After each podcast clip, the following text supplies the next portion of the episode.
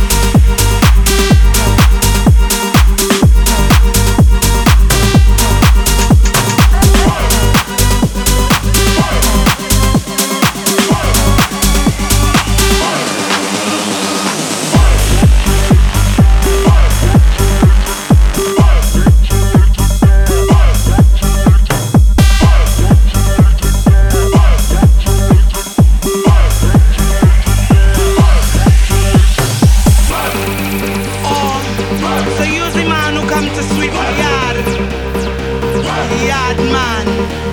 I like that broomstick you're carrying. Yes, baby, I like it.